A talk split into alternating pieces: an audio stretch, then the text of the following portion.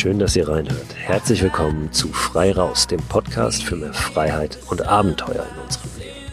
Ich bin Christo Förster und teile in diesem Podcast meine eigenen Gedanken, meine Ideen, meine Erlebnisse, lade aber immer wieder auch Menschen ein, die etwas erlebt haben, von dem ich glaube, dass es inspirierend ist, dass wir davon was mitnehmen können und auch für uns selbst ein Stückchen weiterkommen, wenn wir diesen Erzählungen lauschen. Genau einen solchen Gast habe ich auch heute für euch, und zwar Leona Kringe. Leona hat sich in ein wirklich abgefahrenes Abenteuer gestürzt. Ihr werdet gleich mehr darüber erfahren. Es geht in der heutigen Folge um das Verwirklichen von Träumen. Es geht um große Herausforderungen. Es geht um das Durchbeißen. Es geht auch um die Landschaften Europas, vor allen Dingen ihre Vielseitigkeit. Und es geht um Kipppunkte auf Reisen und danach.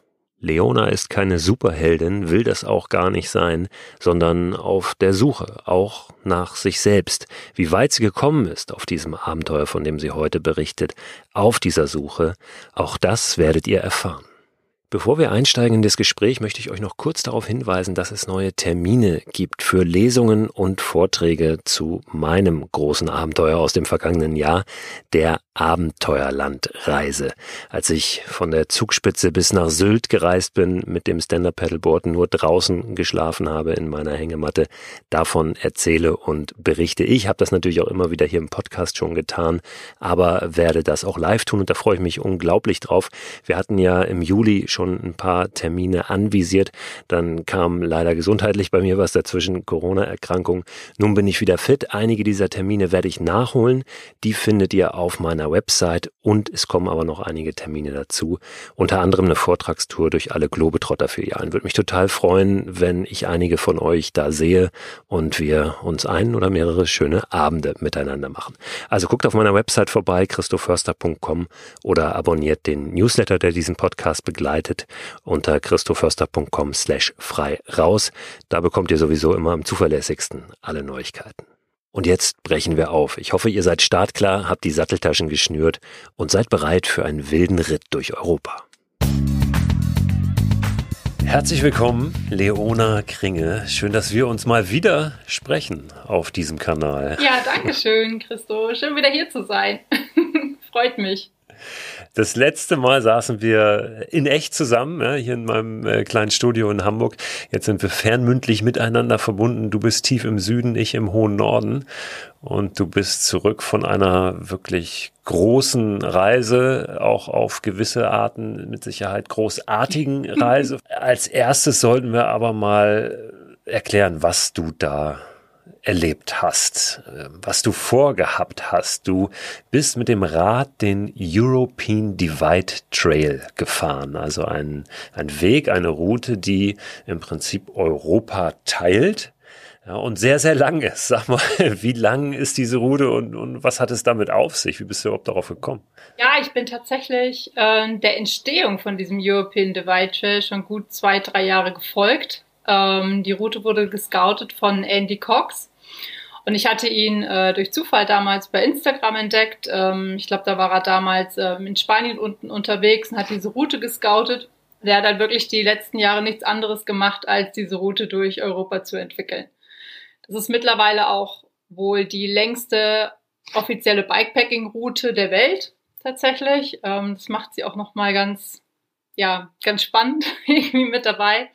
Und ähm, ja, mich hat, mich haben seine Beiträge da fasziniert, die Landschaften, die er da miteinander verknüpft hat, ähm, aber auch die Philosophie, mit der er das angegangen ist. Also das Thema Bikepacking angegangen ist, das Ganze geteilt hat. Ähm, das vielleicht kurz zwischen, zwischendurch. Ähm, Bikepacking, äh, nochmal als Erklärung für diejenigen, die das nicht kennen, ist äh, das Radreisen mit minimalem Gepäck. Ja, also wirklich ähm, Taschen, die am Rahmen sind oder hinten am Sattel oder so, wo wo es sportlich bleibt, aber trotzdem noch ein bisschen was mit ja, kann. Ja, genau, ne? genau, so kann man es sagen. Für mich ist es letztendlich am Ende des Tages ist für mich Radreise genau selbe wie Bikepacking auch. Also ich mache da eigentlich keinen Unterschied. Nur ja, es ist halt, sage ich mal, die minimalistische Variante von dem, was man vielleicht klassischerweise kennt, wenn man noch große Taschen vorne, hinten hat, das ist dann halt ein bisschen weniger. Genau. Und die Wege sind ja dann auch meist ein bisschen, ein bisschen wilder, oder? Als nur die Straßen und die offiziellen äh, Radwanderwege oder ein Radweg, der irgendwo neben der Bundesstraße läuft. Ne? Es ist schon ein bisschen naturnäher, ja, richtig? Ja, also jetzt ähm, speziell beim European Divide Trail war es teilweise sehr ruppig, gerade in Spanien, also viele Trails, viele verwurzelte Trails, viele Steine, viele Abschnitte, wo ich einfach das Rad schieben musste. Also das war dann Radwandern wirklich. das typische Hike-Bike, wo es einfach nicht anders ging oder halt auch einfach Schotterwege zu steil waren. Da bin ich dann einfach nicht mehr hochgekommen. Ist das die Philosophie von dem äh, Herrn Cox gewesen, weil du die gerade angesprochen hast? Möglichst schwer, möglichst holprig? Oder äh, was, was, was ist das, wo du auch gesagt hast, ah, das fand ich besonders spannend, wie der da rangeht? Es war vor allem, wie er so also wie er Bikepacking an und für sich so wieder gespiegelt hat. Also wirklich so dieses, also so eine innere Freiheit irgendwie auch, aber halt auch keine Grenzen und vor allem kein Dogma. Also dass jeder einfach loszieht, wie er das möchte und man nicht jetzt irgendeinen Trend verfolgen muss, sondern halt einfach so sein Ding macht. Ähm, deswegen hat er auch seine eigene Route entwickelt und er ist auch nicht der Typ, der andere Routen jetzt irgendwie nachfährt oder so. Will halt einfach so sein Ding machen, eins mit der Natur sein, die Ruhe für sich haben und das, das hat so viel von mir selber wieder gespiegelt. Und dann dachte ich mir so, okay, ich bin eigentlich auch nicht der Typ, der andere Routen nachfährt, aber diese Route hat mich irgendwie gepackt. Also muss ich mir mal anschauen. Das hast du dir also dann äh, gedacht, diesen European Divide Trail, der wäre was für mich. Wir haben immer noch nicht gesagt, wie lang der eigentlich ist. Du hast gesagt, ziemlich lang. Wie viele Kilometer? 7600 Kilometer sind es insgesamt. Und startet wo, geht Also bis? startet. Kann man wahrscheinlich auch in genau, zwei Richtungen fahren. Genau, also ich bin von Süd nach Nord gefahren. Unten in Portugal ging es los. Ja, am südwestlichsten Zipfel, Cap São Vicente. Ich hoffe, ich sage es jetzt wieder richtig. und endet oben äh, in Norwegen, am nordöstlichsten Punkt an der Grenze zu Russland. Und durchquert dann eben ähm, Portugal, Spanien, Frankreich, Deutschland, Dänemark. Dann geht es rüber nach Schweden mit der Fähre ein Teil Finnland ist dabei und ja, so einen Tag hat man dann noch in Norwegen und dann ist man oben angekommen. Diese 7600 Kilometer, was ja wirklich ähm, erstmal eine äh, beeindruckende Zahl ist, war das für dich äh, tatsächlich auch so ein Berg, der da vor dir war, gedanklich? Oder hast du gleich gesagt, wow, das, das ist genau meins, ähm, je, je mehr, desto besser? ja, letzteres. Also schon so. Ich bin ja so ein so ein Langdistanz-Fan und eigentlich ist es, wenn ich merke, da ist irgendwie jetzt keine Grenze oder so für mich, dann reizt mich das halt arg. Also sag ich mal eine Zweitagestour, wenn ich weiß, oh, ich muss dann irgendwie morgen wieder zurück sein, dann begrenzt mich das mehr, also diese lange Strecke vor mir zu haben, wo ich weiß, okay, ich muss halt einfach nur von morgens bis abends Rad fahren. Das ist genau das, was ich halt machen möchte, nicht mehr und nicht weniger. So, ähm, klar denkt man sich schon so, okay, schafft man das, weil es passiert halt viel unterwegs. Das habe ich auch gemerkt. Ähm, technische Defekte, Hinterrad kaputt gegangen, schon in Frankreich. Der Körper streikt mal. Also diese Dinge, die kann man halt nicht, kann man halt nicht vorhersehen. die passieren halt. Ja, aber es war nicht so wie ein, also ein Berg, der mir Spaß macht. Davon träumen ja viele. Also wirklich mal ähm, raus und genau diese Freiheit erleben und nichts müssen. Die erste Frage, die sich dann vielen stellt, wie kriege ich das denn hin? Ja, auch finanziell, beruflich, äh, familiär. Und deswegen möchte ich da ganz gern kurz mit dir drüber mhm. sprechen. Wie hast du das denn gemacht? Weil so ein Impuls bei vielen ist ja immer, es hört sich ja alles toll an, aber wie soll, wie soll ich denn das machen? Ja, ähm, die hat wahrscheinlich, weiß ich nicht, arbeitet freiberuflich oder hat keinen Job oder hat Eltern, äh, die äh, halten sie gut aus, ja, die stecken immer gut Geld zu jeden Monat. Ähm, also diesen Impuls kenne ich und äh, begegnet mir auch immer wieder. Dieses, ja, kann ich ja nicht. Ja, also wie hast du das gemacht? weil ich glaube, wenn ich das richtig einschätze, ist es ja bei dir durchaus nicht so, dass es völlig egal ist, dass du eigentlich gar nicht arbeiten müsstest. Nee, ich muss arbeiten, wie wir alle irgendwie auch. Und ich bin auch, also äh, ich glaube, viele denken schon mal, dass ich mit, also mit meinem Pseudonym Heimatnormal, mit meinem Blog und so, dass ich davon leben kann. Nee, das kostet mich eigentlich nur Geld. Das ist ein Herzensprojekt, das ist ein Hobby. Punkt. Ich bin ganz normal angestellt, aber ich habe mir mittlerweile auch sage ich mal, einen Beruf erschaffen, der mir selber halt auch gut tut oder der mir gewisse Freiheiten gibt. Was ist das für ein Beruf? Ich bin ja Tierärztin von Haus aus und bin im Moment aber in einem Unternehmen tätig. Wir kümmern uns so rund ums Personalmanagement in der Tiermedizin, ähm, Employer Branding, Content, Marketing etc. Und ähm, genau, da bin ich tätig, jetzt seit gut drei Jahren. Vor drei Jahren waren wir noch zu viert, jetzt sind wir über 30. Also dieses Startup auch mit aufgebaut und das ist irgendwo auch so ein Herzensprojekt von mir. Und dadurch, dass ich aber halt rein digital auch arbeiten kann, habe ich natürlich viel mehr Freiheiten als vorher, als ich noch klassisch in der Praxis gearbeitet habe, mit eigentlich rund um die Uhr Notdienst, eigentlich kein Leben mehr, wo ich immer davon geträumt habe, jetzt endlich mal frei sein. Und der längste Urlaub, das war mal zwei Wochen. Also ich war vorher auch noch nie länger als zwei Wochen unterwegs vor dieser Tour. Deswegen war für mich das jetzt auch was Neues und ich habe halt diesen Traum seit Jahren visualisiert und musste aber auch darauf warten, musste es mir auch irgendwie aufbauen. Dann war es jetzt, dass ich diese lange Zeit frei hatte. Ich habe mir meine Jahresurlaube angespart und habe die halt jetzt an einem Stück genommen und habe dadurch natürlich auch meinen Lohn gehabt, weil es ein normaler bezahlter Urlaub war. Anders wäre es nicht gegangen, weil ich hätte das finanzielle Backup auch nicht gehabt. Also das wäre nicht möglich gewesen. Und dann klar noch meine Miete gespart, weil ich mein Zimmer untervermietet habe in der WG, die ich hier in Freiburg habe. Und genau. Wie viel Zeit hast du dir freigeschaufelt? Drei Monate. Drei Monate. Richtig? Also ja. drei Monate hast du mhm, gehabt. Genau. Ja. Das, ich will jetzt nicht sagen, kann jeder, aber ähm, ich glaube, es ist ganz wichtig, um mal zu sagen, es ist oft mehr möglich, als man denkt. Ne? Und ähm, sicherlich auch sinnvoll und hilfreich, mal mit jemandem zu reden, der einem Arbeit gibt zum Beispiel ja, und sagen, hey, ich habe den und den Wunsch, wie kriegen wir das hin ne, und Möglichkeiten zu suchen, ähm, das, das zu schaffen. Hat für dich funktioniert. Ähm, du hast dich freigeschaufelt und äh, auch schon angesprochen, du bist ja als Heimatnomadin unterwegs, zum Beispiel aus in, auf Instagram, ja, da heißt du, dein Account Heimatnomadin, hast einen Blog, ähm, was ja schon zeigt, du bist viel in der Heimat unterwegs äh, gewesen ja, und, und vor der Haustür und hast dir dadurch auch das ermöglicht, vielleicht gar nicht immer so weit weg zu müssen und auch diese Urlaube dann zu mhm. sparen. Ne? Das ist sicherlich auch ein Aspekt, oder? Also du, ich weiß, letztes Mal haben wir noch viel drüber gesprochen, ähm, wie ist es denn vor der eigenen Haustür, weil du das ja auch äh, feierst, ja? dieses Erleben da. Ähm, und, und trotzdem hat es dich jetzt ähm, einfach ein bisschen weiter weggezogen. Ähm, wie erklärst du dir das?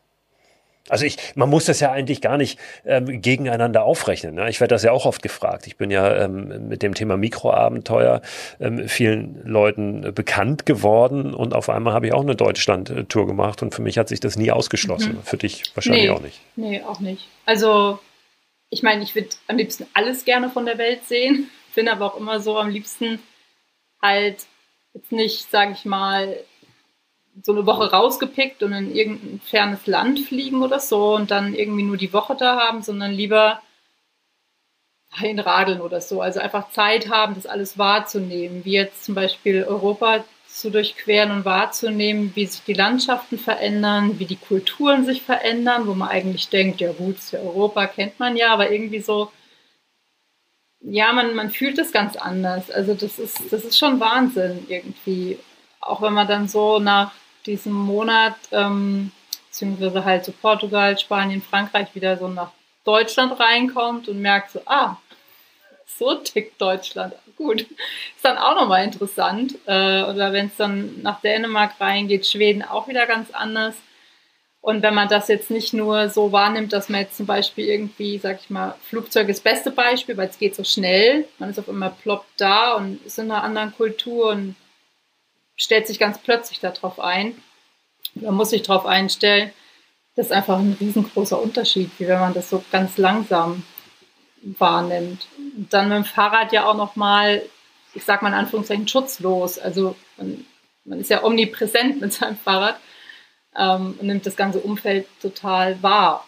Und das Umfeld einen ja auch. Also Du hast beides gehabt. Du bist mit dem Flugzeug erstmal mhm. runter nach Portugal. Das heißt, das Fahrrad, das ganze Gepäck, alles, was du brauchtest für die Tour, in den Flieger ja. rein und dann äh, ganz in den Südwesten ist es dann, ne, Portugals.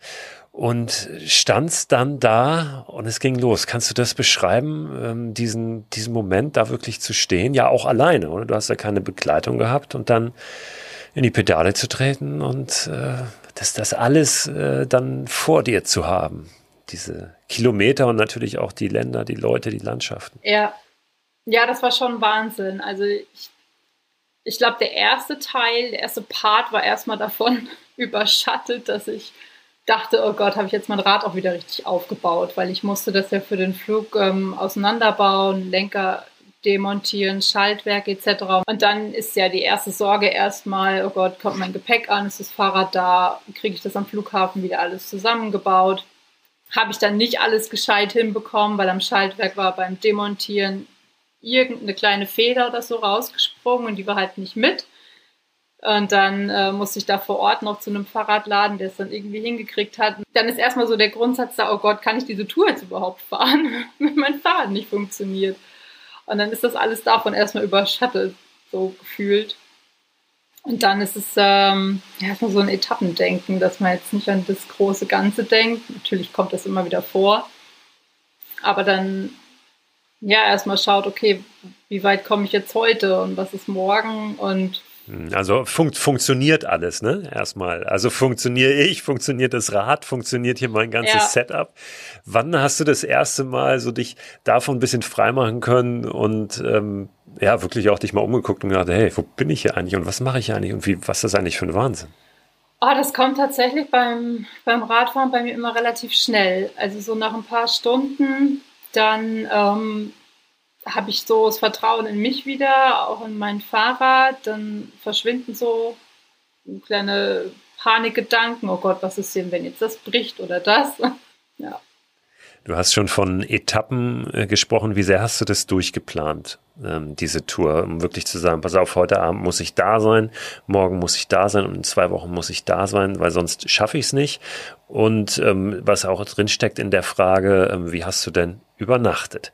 Denn äh, wenn du es so äh, geplant hättest, dann hättest du dir wahrscheinlich auch irgendwo eine Unterkunft dann gesucht. Ja. Hast aber gar nicht, ne? Nee, nee. Nee, und ich habe es auch nicht geplant. Ich wusste ja, ich habe drei Monate Zeit und ich habe diese 7600 Kilometer und dann irgendwie mit An- und Abreise habe ich schon durchgerechnet, ich müsste 80 Kilometer am Tag fahren. Und habe für mich einfach gedacht, okay, ich weiß, so 100 bis 150 weiß ich von mir, kann ich am Tag machen. So, das war eigentlich alles, was ich zahlentechnisch mir im Kopf zurechtgedacht habe. Äh, mehr habe ich auch nicht geplant. Das heißt, ich bin einfach von morgens bis abends dann wirklich gefahren ich finde meistens sowieso kein Ende abends. Also es ist dann für mich ist abends auch so die schönste Zeit. Dann ähm, denke ich irgendwann, oh, jetzt ist dunkel, jetzt musst du irgendwie doch mal gucken, wo du deine Hängematte zum draußen schlafen aufhängen kannst. Was ich eher gemacht habe, ist täglich so ein bisschen gecheckt, wo ein Supermarkt kommt, weil man war ja schon ziemlich abseits und ähm, musste dann schon schauen, wie man sich versorgt mit, mit Essen, nochmal mit Wasser, Nachschub etc. Und das habe ich schon versucht so zu planen, dass ich zum Beispiel vormittags nach so drei, vier Stunden am Rad einen Supermarkt finde, dass ich da aufstocken kann für einen Tag und dann wieder ähm, einfach sorgenlos unterwegs bin mit genügend Essen. Hast du denn diesen Track als, als GPS-Daten auch gehabt? Das heißt, du bist dann immer auf dem geblieben mhm. ähm, und, und führt der durch Städte? Ähm, also ist der so angedacht, dass da immer auch mal wieder ähm, Verpflegungsstationen in Anführungszeichen kommen? Oder musstest du die Strecke dann die Route verlassen? Nee, es ist schon so angedacht, dass ähm, man schon einmal am Tag was, was findet, ähm, je nachdem, wie schnell man halt unterwegs ist. Oben in Schweden kam ein längerer Abschnitt mit so 200, nee, es war Finnland, 250 Kilometer, wo gar nichts war. Es war aber auch in der, also bei Komoot kann man sich die GPS-Daten runterziehen und es sind auch immer so Beschreibungen dabei und da stand es zum Beispiel auch da und dann konnte man sich darauf einstellen. Öffnungszeiten ist ja auch immer so ein Ding, Siesta in Spanien und so. Stimmt, ich habe äh, dich auch verfolgt, natürlich bei Instagram und deine Tour und ich habe äh, ganz oft Fotos gesehen von äh, sehr vielen leckeren Sachen, ähm, Kaffee, Kaffee, und Eis, Eis. vor allem. Ja. ja, stimmt, stimmt. Ähm, ich war ja, ich bin ja Anfang Mai gestartet und äh, da hat es in Spanien da schon einen Hitzerekord gehabt für Mai. Wurde natürlich hinterher nochmal gesteigert, aber es war schon so teilweise an die 40 Grad. Wenn man dann zum Beispiel auf diesem weißen Schotter zwischen Olivenplantagen herfährt, ohne Schatten und so. Ja, es wird dann schon fies. Und tatsächlich war das Einzige, was ich so runtergekriegt habe, Eis. So. Es gab es auch zum Frühstück, so gegen 10, 11 wenn, Uhr, wenn ich da einen Supermarkt gefunden habe.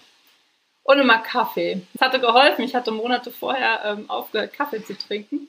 Da hat er gut gewirkt auf der Tour. Ja, und um Kalorien musstest du dir eh keine Gedanken machen, weil du das alles wieder runtergestrampelt hast. Das war wahrscheinlich eher die Herausforderung, genug reinzukriegen. Ja, ne? ja, schon. Wie war die Landschaft da unten in Portugal, Spanien?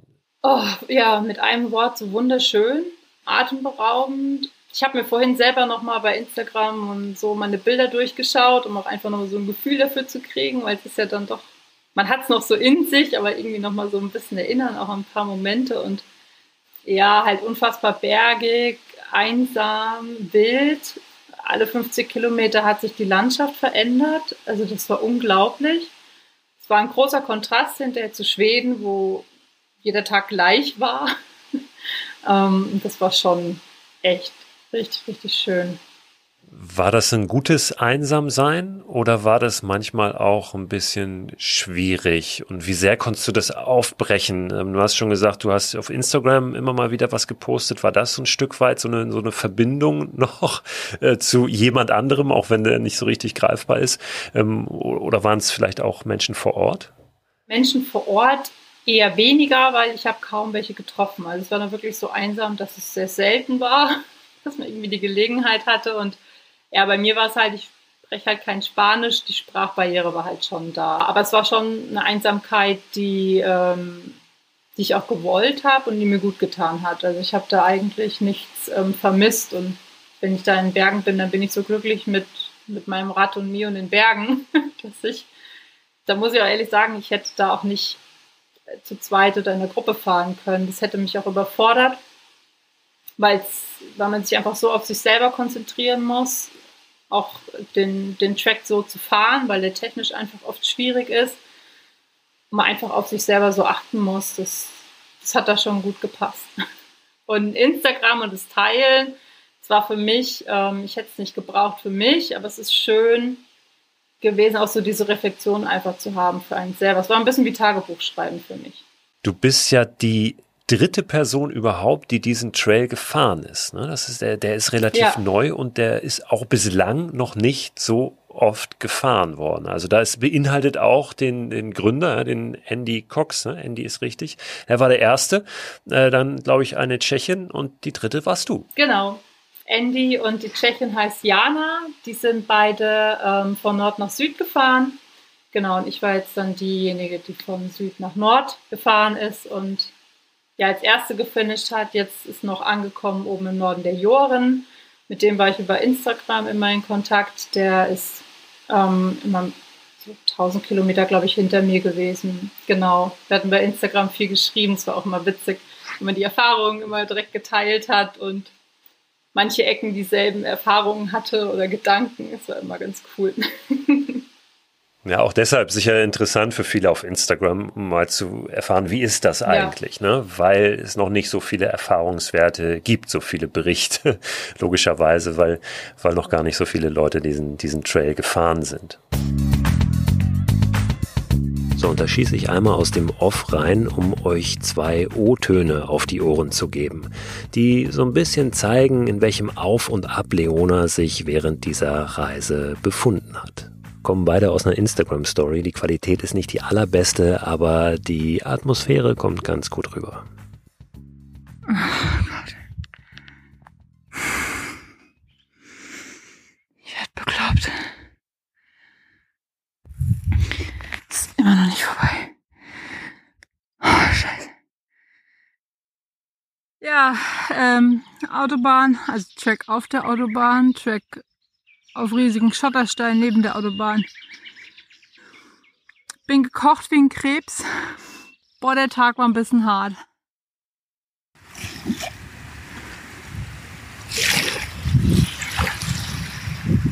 Ich kann gar nicht sagen, wie schön das war oder ist. Schaut euch das an. Oh, ich lieb's. Beste Welt ever. ja, so schön kann es sein und dann im nächsten Moment doch wieder so hart. Auf und ab und auf und ab und immer weiter. Du hast in der Hängematte geschlafen. Äh, auch das ja. verbindet uns, ja. Dies, diese äh, Liebe zur Hängematte. Du warst sogar mit der gleichen Hängematte unterwegs, äh, mit der ich auch unterwegs war. Ganz ähnliches Modell unterscheidet sich letztlich nur ein paar äh, Details, wie das, was, was auf meiner Website zu bekommen ist und meinem Webshop. Und ähm, hast von Anfang an auch in der Hängematte mhm. übernachtet. Mhm. Hat das für dich gut funktioniert? Ja. Ich habe sie wirklich geliebt oder ich liebe sie immer noch. und ich habe ähm, ich die ja auch erst kurz vorher bekommen tatsächlich. Ich habe da das Setup ja auch gewechselt und ich bin richtig happy mit der. Also ich habe oft, also die, die ich vorher hatte, war schon sehr minimalistisch. Und wenn da die Bäume nicht perfekt in einem Abstand zueinander waren, dann konnte ich es auch vergessen. Und hier war ich oft, ich glaube, es war auch gerade die erste Nacht, da ich mir dachte, boah, nee, die Bäume sind viel zu weit auseinander. Das wird nie im Leben funktionieren funktionierte super. so. Und äh, ja, der, der Komfort war echt Bombe. Also das habe ich auch gemerkt. Ich habe so gut geschlafen und ich habe dann auch so gut regeneriert über Nacht, dass ich morgens auch wirklich fit war. Also das macht schon viel aus. Und ich habe jedes Mal den Kontrast gemerkt, wenn ich zum Beispiel mal wirklich keine Bäume gefunden habe oder nur eine Schutzhütte. Das war zum Beispiel in Spanien im Hochgebirge einmal. Da war ein starkes Gewitter und da war halt gar nichts. Dann komme ich aber um die Ecke und eine kleine Schutzhütte ist da. Ja, da war ich ja mega happy. Und ich hatte so eine kleine, sehr kurze Isomatte als Notfalllösung noch mit. Und die habe ich dann immer zum Schlafen genommen. Und ja, da habe ich mich dann immer gefragt, wie kann man denn freiwillig auf Isomatten schlafen am Boden? ja, weil ich mich da einfach so an diesen Komfort schon gewöhnt habe von der Hängematte. Und ja, will ich nicht mehr missen. Du hast vorhin schon äh, kurz angedeutet, dass es gar nicht so einfach war, nach Deutschland zu kommen. Ähm, zwar eher vom Kopf, ja, oder von dem, wie sich Deutschland dir so dargestellt hat dann. Natürlich war es auch nicht einfach körperlich und von der Anstrengung her, sind ja ein paar Kilometer. Ähm, aber wie, wie hast du Deutschland äh, wahrgenommen, als dann, ja, die, die Grenze kam und du sie passiert hast und auf einmal wieder in der Heimat warst? Ja, ich glaube, das ist ganz gut zu beschreiben mit, ich hatte direkt von der Grenze, hatte ich ein Bild einem Kumpel geschickt, er so, ah, ich sehe es, du bist in Deutschland, da ist direkt ein Verbotsschild, ging so. ich sage, ja, gut, kann sein. Viel mehr habe ich es aber wahrgenommen, einmal an ähm, sehr starken Konsum.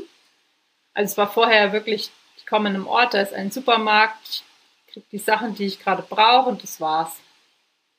Oder er hat auch mal geschlossen, dann kann es auch mal sein, ich muss drei Stunden warten. Also es ist halt nicht alles überall sofort verfügbar. Und in Deutschland ist das aber der Fall. Also ich fahre in einen Ort rein, gefühlt Ortseingang ist Aldi, Lidl, Rewe, alles. Und am Ortsausgang auch nochmal. Und dazwischen sind tausend Bäcker und also Auswahl ohne Ende. Und so ein, so ein Überfluss, was ja ein großer Luxus ist. Aber zeitgleich hatte ich das Gefühl, dass die Menschen unzufriedener werden ähm, auch so Umgang mit mir, man, man merkt es ja auch, wie die so auf einen zukommen oder wie man angeschaut wird. und es war, ja, da hat sich in Deutschland echt viel verändert. Es war natürlich alles viel enger, also es war auch mehr, dass man Asphalt gefahren ist, nicht mehr so viel einfach für sich war. Ja, dann auch das Thema draußen schlafen. Also ich habe dann wirklich gemerkt, so ganz wohl fühle ich mich damit nicht mehr. Obwohl ich das hier beim Bikepacken im Schwarzwald nie hatte oder sonst Touren, aber da irgendwie auf der Tour hat sich irgendwie nicht mehr so entspannt angefühlt, tatsächlich. Jetzt hast du in dem Moment das wahrscheinlich noch gar nicht so richtig einordnen können, kannst aber ja jetzt zurückblicken auf deine Tour, auch auf diese gesamte Tour. Hat sich da irgendwie was verändert mit Deutschland äh, für diese Tour oder an dieser Tour für dich? Oder ähm, hat das vielleicht mit Deutschland gar nichts zu tun? Gab es irgendwo, irgendwann auf dieser Reise so ein, so ein Switch für dich? Also ich würde die Tour, glaube ich, für mich so emotional und mental in so zwei Teile teilen. Nämlich bis zu dem Punkt, wo ich in Deutschland angekommen bin und dann, wo es weiterging. Und im Nachhinein denke ich mir so, oh, wäre ich doch einfach irgendwie in Deutschland umgekehrt und wäre wieder den ganzen Weg zurückgefahren. weil, glaube ich, die wahre Challenge für mich im zweiten Teil anfing. Es wurde viel flacher. Mir haben die Berge gefehlt, also das, was mich wirklich so richtig, richtig glücklich macht, so von innen raus. Und dann war es in Schweden oft so monoton und irgendwie, es war körperlich eigentlich nicht mehr so krass anstrengend, ähm, obwohl es natürlich auch in Schweden viel berghoch und runter ging und so weiter, aber eigentlich im Vergleich zu den Bergen in Spanien, ja, kein Vergleich, sage ich mal, an Anstrengung. Aber so mental und emotional war es wirklich, ja, nochmal was anderes. Also da habe ich ganz andere Sachen von mitgenommen wie, wie vorher. Ich meine, klar, dann kommt nochmal dazu, man ist den zweiten Monat unterwegs. Die Zeit wird ja auch länger. Aber da habe ich angefangen, quasi Kilometer zu zählen. Also wirklich, oh, wie viel muss ich heute noch fahren, dass ich dann irgendwie da oben ankomme? Und das hat mich so genervt, weil so will ich ja nicht fahren. Ja, kommen sicher viele Faktoren noch zusammen. Ne? Gerade so diesen, wenn man dann die Hälfte geschafft hat, dann äh, geht's auf einmal rückwärts mit den Kilometern, so, ne? Dann, dann zählt man im Prinzip nur noch runter. Da sind wir aber schon wirklich an einem interessanten Punkt. Du sagst, so will ich ja eigentlich gar nicht sein. Ja? Also warst du beim zweiten Teil dieser Reise ein Stück weit so jetzt im Rückblick, wie du eigentlich gar nicht sein willst? Oder also da geht's jetzt ja rein. Auch was was hast du denn mitgenommen vom zweiten Teil dieser Reise? Was vom ersten? Ähm, was ist mit dir passiert? Wie, wie und woran bist du gewachsen? Nimm uns da mal mit so in das, was vielleicht jetzt auch im, im Nachhinein nochmal ähm, bei dir passiert ist beim, beim Einordnen. Also es war ja ich fange da mal ein bisschen vorher an, weil es war ja auch ganz spannend, durch welche Gegenden ich gefahren bin. Ich bin ja auch dann, war noch kurz zu Hause, da wurde das Rad nochmal, sage ich mal, rundum erneuert. Und dann ist es schon komisch, während so einer Reise zu Hause zu sein. Also das war bei meinen Eltern so, ich sag mal, in alten Strukturen, also in Anführungszeichen alten Strukturen, aber dann ist man ja plötzlich, als wäre die Reise zu Ende. Das ist schon für den Kopf auch irgendwie schwierig. Deswegen bin ich auch nach so anderthalb, zwei Tagen wieder los, weil ich mir dachte, okay, ich muss irgendwie wieder weiter. Und dann ähm, ging die Route ja zum Beispiel auch durch Hannover durch. Da habe ich ja studiert, fast sechs Jahre lang. Und ähm, es war schon dann eine Route mit ganz vielen Erinnerungen von früher. Also es war nichts mehr neu.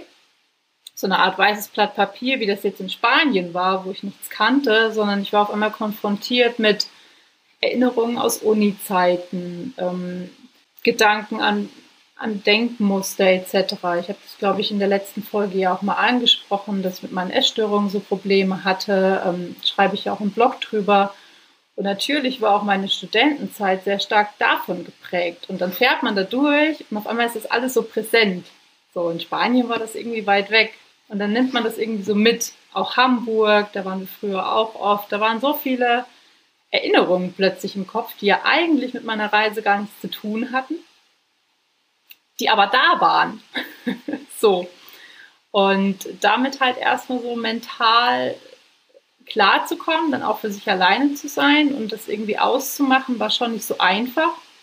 Und ich habe da schon gemerkt, dass viele, ähm, ja, dass ich mit mir selber da auch wieder so zu kämpfen hatte, tatsächlich. Ähm, das fiel mir echt nicht leicht. Kam nochmal der Punkt, also auch so im Studium, da war immer so dieses Muster von mir, so dieses Durchdrücken durchziehen. So, so ticke ich ja auch, ne? So was ich anfange, bringe ich auch zu Ende. Ich weiß auch, ich kann das. Das war dann letztes Jahr mit der Doktorarbeit auch so mit allen. Das war eigentlich was, was ich ja auch nicht mehr wollte und deswegen ja auch einfach mal unterwegs und frei sein wollte. So klingt ja immer so einfach. Und es war dann in Schweden irgendwann, dass ich mir wirklich dachte, so, ähm, also wofür mache ich das jetzt? Ist das jetzt wirklich, weil, weil ich das irgendwie schaffen will, um das zu beenden? Oder ja, will ich das wirklich? Also quasi bist du in die Falle getappt oder, oder nicht? Ne? Genau, mich also selber diese, hinterfragt äh, habe. So, ja. tappe ich gerade in die Falle oder nicht? So, und ähm, mir auch gesagt habe, ich brauche es mir nicht zu beweisen. Ich weiß, dass ich die Dinge durchdrücken kann, aber welchen Preis hat es dann? Und ich hatte hinterher, also ich habe in Mittelschweden, dann fingen die Moskitos an und da habe ich ähm, so eine krasse Allergie gegen entwickelt, auch mit Fieber, mit Ausschlägen, geschwollenen Beinen, ähm, Stichen, die wie so große Wanderblasen wurden. Da muss ich auch ein paar Tage aussetzen am Campingplatz und habe das alles auch nur mit ähm, Cortison und so wieder halbwegs zum Stillstand bekommen. Und habe dann trotzdem noch diese Tour so zu Ende gefahren. Auch so mit einer kleinen, ich sag mal, Prämisse für mich. Okay, versuch's jetzt einfach so schnell wie möglich durchzufahren, da anzukommen und dieses Bild, was man die ganze Zeit visualisiert hat, da oben an diesem Ozean, zu stehen und zu wissen, ich habe das geschafft, das ist, das ist unbezahlbar. Also diesen Moment, den, den würde ich auch nicht mehr hergeben wollen und für den war es schon wert.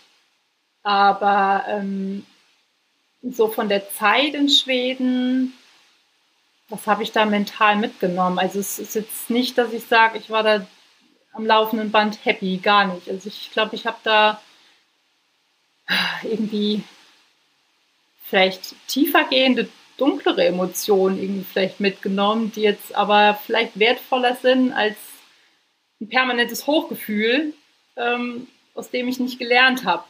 War es richtig, ähm, das durchzuziehen oder würdest du es nächstes Mal anders machen, wenn du es nochmal machst? Wobei sich das ja auch gar nicht ausschließt. Ne? Du kannst ja auch sagen, das war richtig, aber ich würde es trotzdem nächstes Mal anders machen, weil es ist halt wie es ist und ich habe es so gemacht und es hat seine Gründe. Genau, gehabt. genau. Ich glaube, in dem Moment habe ich schon genau richtig entschieden, auch eben mit dieser Prämisse, dass ich mir selber gesagt habe, okay, jetzt bis Tag X die Chance kriegst du und dann eben nicht. Dann musst du gucken, wie du anders wieder zurückkommst.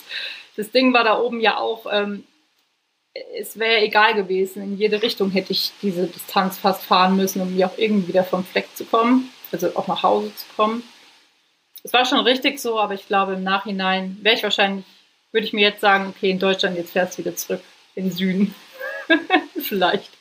Drei Monate hast du ja gehabt. Ähm, du bist am Ende nur zwei Monate unterwegs mhm. gewesen. Ähm, auch das nochmal im, im Rückblick. Ähm, würdest du dir mehr Zeit lassen? Vielleicht hättest du dir mehr Zeit lassen sollen, ohne jetzt zu sagen, wir können ja sowieso nichts ändern. Ne? Und wir machen, entscheiden immer in dem Moment so, wie wir es für richtig halten. Ist ja klar. Aber manchmal denkt man nachher vielleicht auch, habe ich was gelernt? Weil darum geht es am Ende auch. Was habe ich gelernt?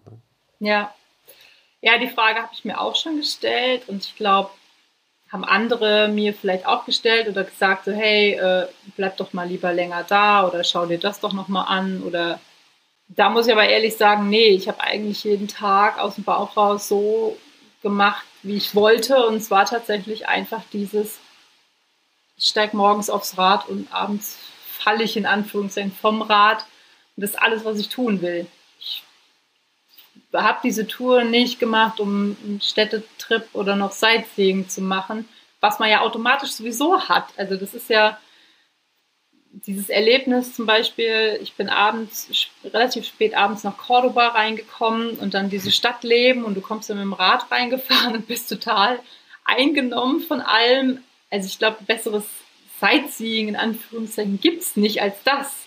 Wirklich. Ähm, sich dann da noch was zu essen zu holen. Ich habe dann da äh, eine Unterkunft gehabt, ein Zimmer, damit ich da auch eben die Nacht noch sein konnte. Ähm, ja, und dann aber auch morgens wieder, wieder los. In aller Ruhe eine Stadt mitbekommen, wie sie noch schläft. So, wenn niemand das so mitbekommt, das ist auch immer was ganz Besonderes. Nee, von dem her würde ich es genauso wieder, wieder machen. Auch gerade mit den langen Distanzen in Schweden oben im Norden nachts um zwei scheint einem die Sonne da noch ins Gesicht. Und dann auch dieses Grenzenlose zu erfahren, einfach weiterfahren, weil es wird ja eh nicht dunkel. Das, das erlebt man nicht, wenn man sich dann einfach schon ins Bett legt oder so. Was war so die längste Etappe, die du gemacht hast, kilometermäßig? Ähm, das war tatsächlich ja über 400 Kilometer oben im, im Norden, wo ich die Am wirklich, Stück gefahren. wo ich die ja. wirklich nur mit einem Powernap zwischendurch, dann mit Moskitonetz und all mal unterbrochen habe, aber die ich dann eigentlich sehr, ja, so durchgefahren bin, um dann wieder bis zu einer Unterkunft zu kommen, damit ich dann mich vor den Moskitos wieder verstecken konnte, weil das mit der Hängematte und so, die hatte ja ihr Moskitonetz, aber bis ich die aufgehangen hatte und wieder eingepackt habe, auch selbst wenn das super schnell geht, war das schon zu lang, dass ich äh, da draußen beschäftigt war. Dann, da, da ging nichts mehr. Ja, du hast dann schon in Deutschland ein gutes Tempo drauf gehabt. Ich erinnere mich, du hast äh, kurz vor Hamburg äh, oder so in Hamburg dich bei mir gemeldet, ähm, ob wir uns vielleicht kurz treffen wollen. Und äh, da hatte ich die kaum geantwortet oder ich habe noch nicht mal die Zeit gehabt zu antworten. Da warst du schon in Flensburg gefühlt. Also, es ging ruckzuck. Ich dachte, das ist ja Wahnsinn, wie schnell, wie schnell ist ja. die unterwegs dein Moment, an dem du angekommen bist, ja. oben. Ähm, am, am, jetzt hatten wir vorhin den südwestlichsten Punkt äh, Europas, das ist dann der nordöstlichste, an der russischen Grenze. Am Meer. Ähm, nach, nach all den Torturen ja auch, aber nach äh, all den Erlebnissen auch, nach dieser tollen Zeit, wie du sie beschrieben hast, ähm, zumindest im ersten Teil ja auch der Reise. Äh, ist es, warst du froh anzukommen? Ähm, warst du traurig anzukommen? War es beides? Beides. Also ich war froh, dass ich es wirklich geschafft habe, weil der Körper dann echt gesagt hat, boah, du, jetzt lass mich mal in Ruhe. Und zeitgleich klar auch traurig, also dass das halt einfach vorbei ist. Ne? Also da hat man so dieses, dieses Projekt, da bereitet man sich irgendwie monatelang drauf vor, auch wenn ich ich plane die Sachen ja nicht durch, aber man hat ja trotzdem jeden Tag hat man das im Kopf. Ich stelle mir das vor, man visualisiert sich das. Das, ist, das nimmt halt schon Raum und Zeit ein im Kopf und dann ist es plötzlich einfach so beendet, nur weil man da an diesem Meer steht, gefühlt. Ist halt mit Sicherheit auch nicht so einfach einzuordnen, dann diese Gefühlslage. Das ist ja, da ist ja. ja alles drin. Ja. Und, und du warst auch mit dir alleine oder war es dann ein Ort, ähm, wo Touristen waren, wo Remi Demi war oder war das relativ Es ruhig? war schon ruhig, aber es waren ein paar Camper da. Ähm, das ist eigentlich meistens so, so ein paar Vans, ähm, Wohnmobile. Waren noch ein paar Deutsche da, aber ähm, man hatte da schon so seine Ruhe. Ich habe mich da auch erstmal auf ein paar Steine, auf ein paar Felsen gehockt und ja, erstmal gar nichts gemacht, nochmal ein bisschen was gegessen und dann bin ich da mit welchen auch noch in Kontakt gekommen, weil dann so Beluga-Wale noch am Meer vor uns her schwammen und ja, das war dann ein richtig besonderer Moment. Das war auch ein sehr emotionaler Moment, weil ich in dem, da hatte ich dann so ein bisschen, ja, kam ein paar Sachen sacken lassen, so ein paar Gedanken gemacht, auch finanzielle Sachen, die dann auf einmal so ja, die man vielleicht vorher verdrängt hat. Und ich dachte, oh, wie mache ich jetzt alles, auch mit dem Flug und so. Und da kommen einem so die Tränen und man denkt sich, oh, Mist. Irgendwie ist wieder fast schon voll im Alltag drin, so, ne, die ganzen Sachen. Und auf einmal schwimmen da diese wunderschönen Tiere vor dir her, als wollten sie sagen, hey, du, komm mal zurück in diesen wunderschönen Moment. Und hier und jetzt, sorgen kannst du dich später noch, nach dem Motto ja, das war schon richtig, richtig schön. Das war auch nochmal ein gutes Learning. Ja, du bist ja angekommen, aber warst nicht zu Hause. Das heißt, du musstest ja da auch noch wieder wegkommen.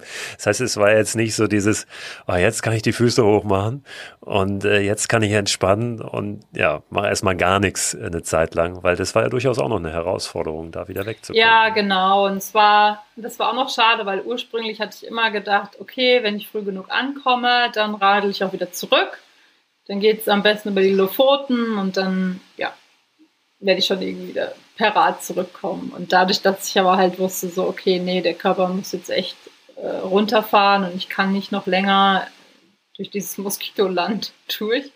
Ja, war es dann der saure Apfel und dann auch mit dem Flieger heim. Ähm, es waren dann drei, drei Flüge. Der erste war ganz cool, weil es ähm, so eine kleine Chartermaschine war, die da wie Bus und Bahn fahren da eigentlich für die Einheimischen.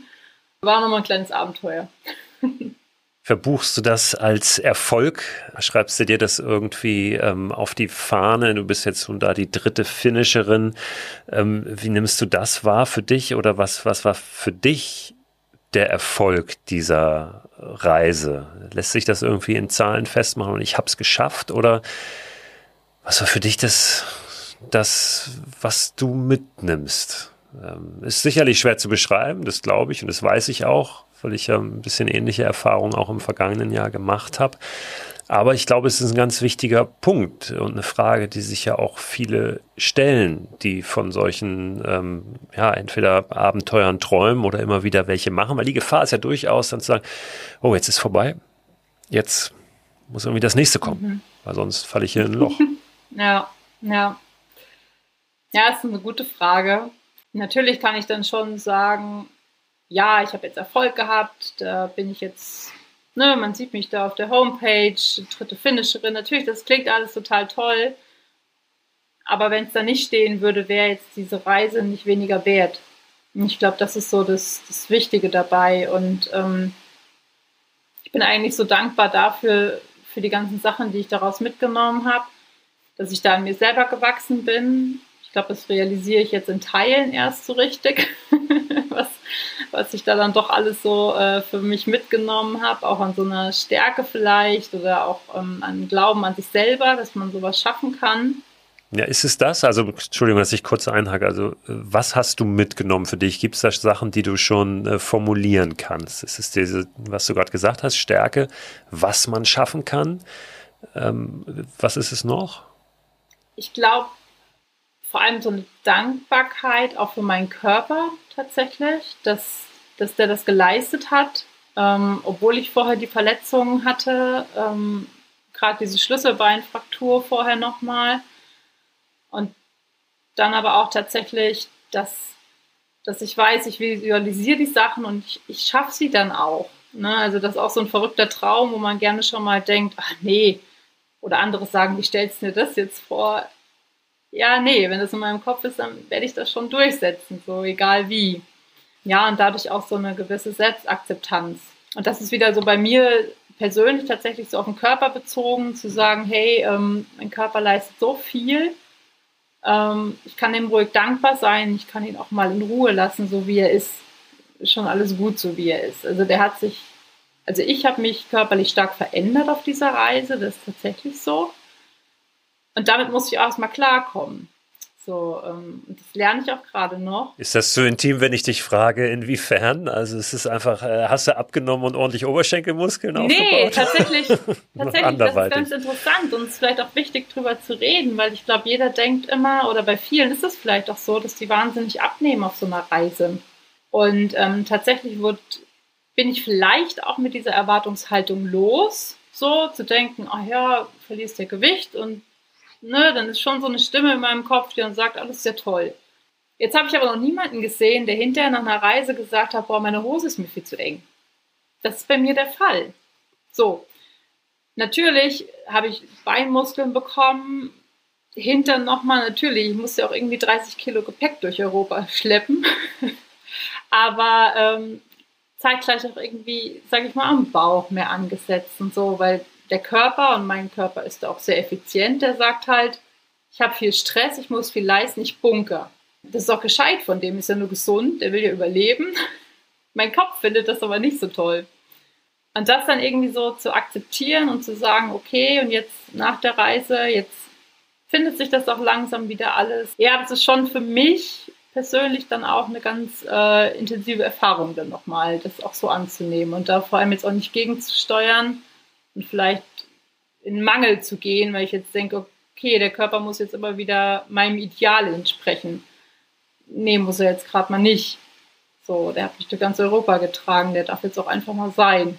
Ich glaube, das ist somit das größte Learning. Wir haben jetzt viel über Retrospektive auch äh, gesprochen und die ist ja, glaube ich, sehr, sehr wichtig, auch nach so einer Reise, ähm, dass es eben nicht gleich ins nächste Ding geht, ähm, sondern dass das alles auch nochmal sich setzen kann, wirken kann. Und ähm, ich habe das auch ähnlich formuliert in dem Buch über meine, mein Deutschland-Abenteuer letztes Jahr, dass die Reise ja zwar da geografisch irgendwo endet, aber nicht zu Ende ist. So für mich war das gefühlt so. Ich glaube, dir geht es ähnlich, ja. oder? Ja, auf jeden Fall. Ähm, ich meine, das kann einem ja keiner mehr nehmen. Das trägt man so in sich und da zehrt man sein ganzes Leben lang noch von. Und ich glaube, deswegen fällt es mir vielleicht auch leichter oder ist es jetzt nicht so ein krasses Loch, in das man fällt, weil es ist ja irgendwie immer noch da.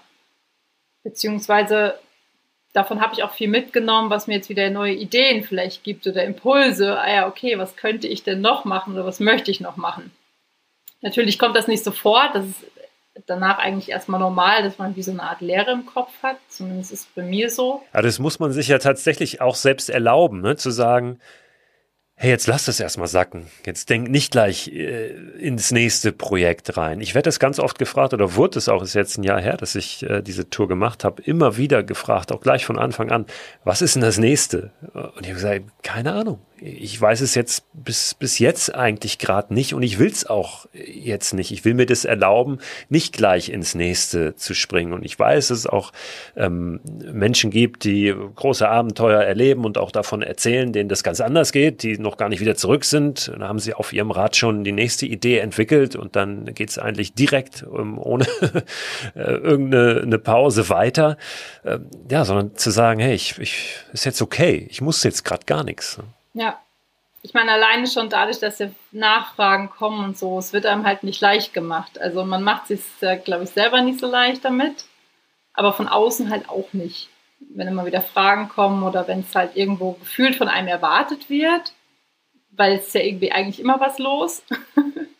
Äh, und da vielleicht, ja, vielleicht auch gegen diesen Strom von so einer, ja, auch irgendwo Leistungsgesellschaft zu schwimmen, ist dann schon ja, vielleicht nicht so leicht. Also ich glaube, ich kann das mittlerweile ganz gut.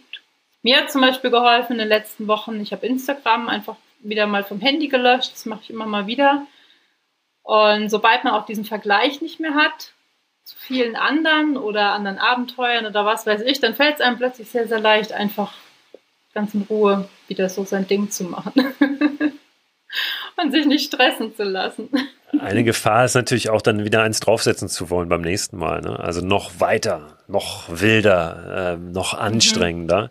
Mhm. Ähm, wobei da ja durchaus auch mal so ein Gedanke sein kann, hey, vielleicht ist dies höher, schneller, weiter gerade meine Komfortzone und ich gehe mal auf einem ganz anderen Ende raus aus der Komfortzone und mach mal genau das nicht, ja. ähm, ohne dir da jetzt irgendwas aufschwatzen zu wollen, aber durchaus auch mal ähm, so ein bisschen äh, quer zu denken. Ja, zu schauen, was, was ist denn das, was mich möglicherweise herausfordert ne? und für mich so ein nächster Schritt sein kann und, und auch aus einem Muster rausbringt. Ja, was ja immer spannend ist, weil es ist ja nicht verwerflich zu sagen, ähm, und ich, ich liebe das ja auch, äh, zu leisten, körperlich, ja, und, und ähm, Kilometer zu machen. Es ist ein großartiges Gefühl, wenn einem das gelingt und man merkt, hey, ähm, ich kann das gerade. Es ist eine große Herausforderung, aber ich kann die meistern, ja? ähm, auch wenn es manchmal schwer ist. Das ist ein, fantastisches Gefühl.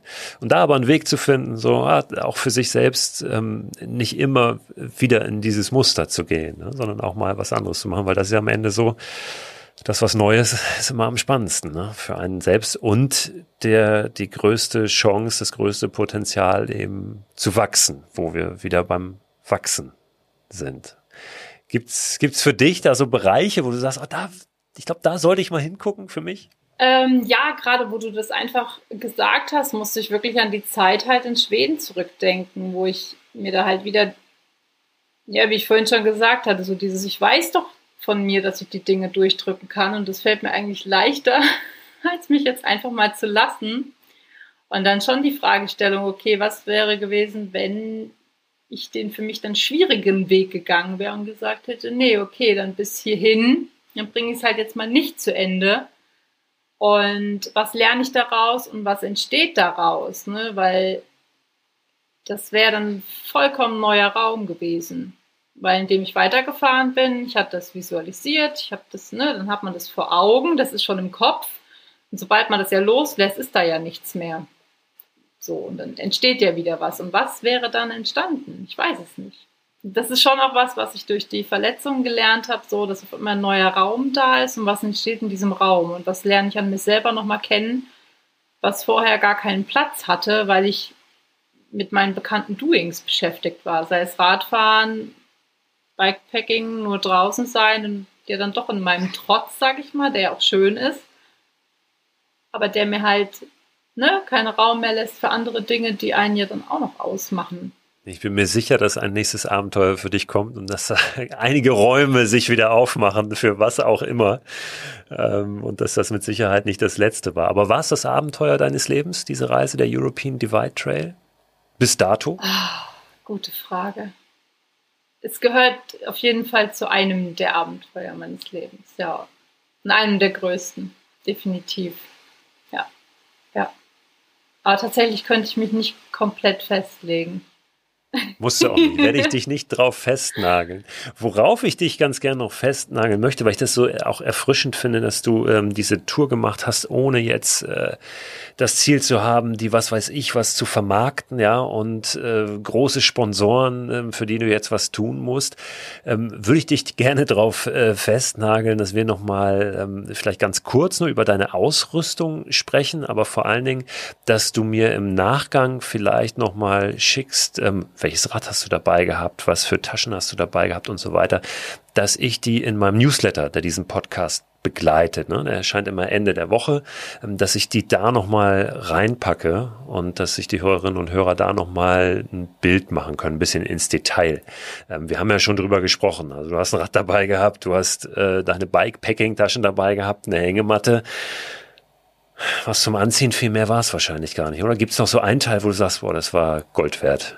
Äh, da hätte ich gar nicht gedacht, dass mir das so hilft auf dieser Tour. Nee, eigentlich die Sachen, die du schon genannt hast, die haben eigentlich ausgereicht. Ich habe viele Sachen noch nicht benutzt. Ich hatte einen Kocher dabei, den habe ich nur dreimal benutzt. Tatsächlich. Den hätte ich gut und gern zu Hause lassen können. Was hast du noch nicht gebraucht? Ich hatte noch so eine Windjacke vom Radfahren mit. Eine Windweste hatte ich am Anfang mal an, aber hinterher auch nicht mehr noch eine ähm, bisschen dickere Thermoweste, die habe ich auch nicht gebraucht. Die ist echt die ganze Zeit unten nur in meiner Satteltasche gelegen. Also echt ein paar Klamottenteile. Ja, aber wenn du äh, nur so zwei, drei äh, Sachen hattest, die du dann nicht gebraucht hast, dann ist das schon ganz gut und ganz gut ja. gepackt und ganz gut vorher geplant. Äh, das ist schon ja. nicht schlecht. Ich habe gerade äh, vor ein paar Tagen äh, gesprochen mit jemandem, der auch eine große Tour gemacht hat mit dem Rad, so um die Ostsee rum, der gesagt hat, ich habe so viel zu viel dabei gehabt ist so viel zu viel. Also da habe ich sehr, sehr viel gelernt fürs nächste Mal. Also ähm, wir, wir machen das mal. Wir, wir packen ein paar Sachen in den Newsletter rein. Ne? Zum Beispiel das Rad, mit dem du gefahren bist, ja auch ein genau. Gravelbike und so. Da brauchen wir jetzt nicht in den Nerd Talk reingehen, sondern äh, lagern das aus, sozusagen. Leona, ich danke dir. Das war total schön mit dir über diese Tour zu sprechen und ähm, ja, finde spannend, ähm, wie sie bei dir nachwirkt und und das auch noch tun wird in den nächsten Wochen und Monaten. Hoffe, dass sie unterm Strich als ein, ein, ein wunderbares Erlebnis hängen bleibt, mit nicht ganz so viel ähm, negativem Beigeschmack noch, der dich da so in der, in der zweiten Hälfte begleitet hat. Aber auch das gehört natürlich zu einem Abenteuer dazu. Ein Abenteuer ist kein Spaziergang. Das ist so. Sonst wäre es ja einfach nur eine Reise gewesen. Und ähm, so hast du, hast du richtig was erlebt und vor allen Dingen was zu erzählen. Danke ja, dafür. Sehr, sehr gerne. Danke, dass ich hier sein dürfte. Mach's gut. Liebe Grüße in den Süden. Liebe Grüße in den Norden. Ja, das war wieder so ein Gespräch, da habe ich danach das Gefühl, quatsch bloß nicht mehr zu viel, lass das einfach sacken, lass doch die lieben Hörerinnen und Hörer in Ruhe.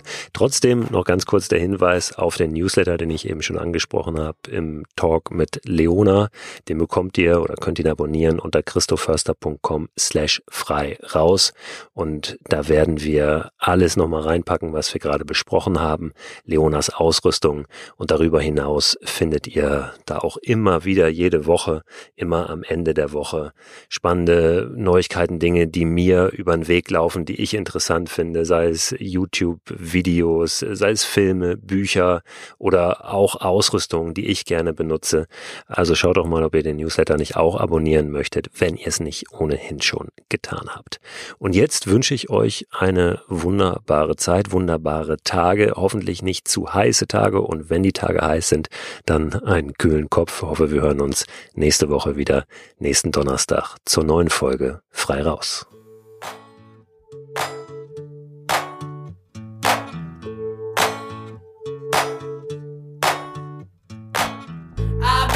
crazy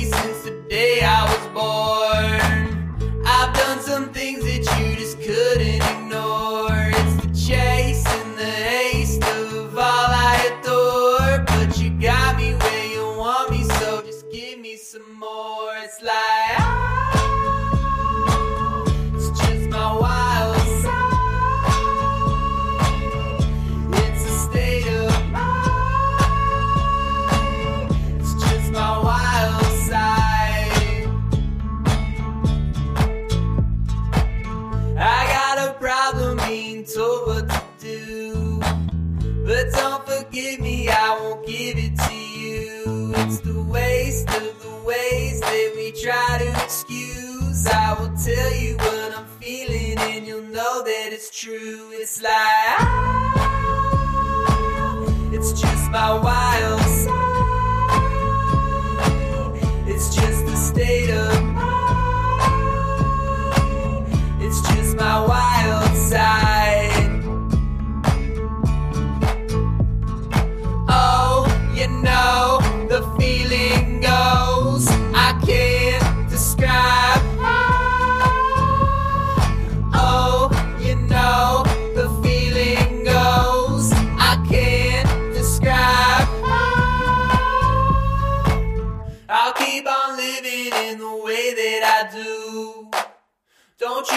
Tell me that I'm failing to choose. It's the faith in the change that I'm never confused. So you know I'll keep believing all the things that I do. It's like it's just my wild side. It's just the state of mind. It's just my wild It's like ah, it's just my wild.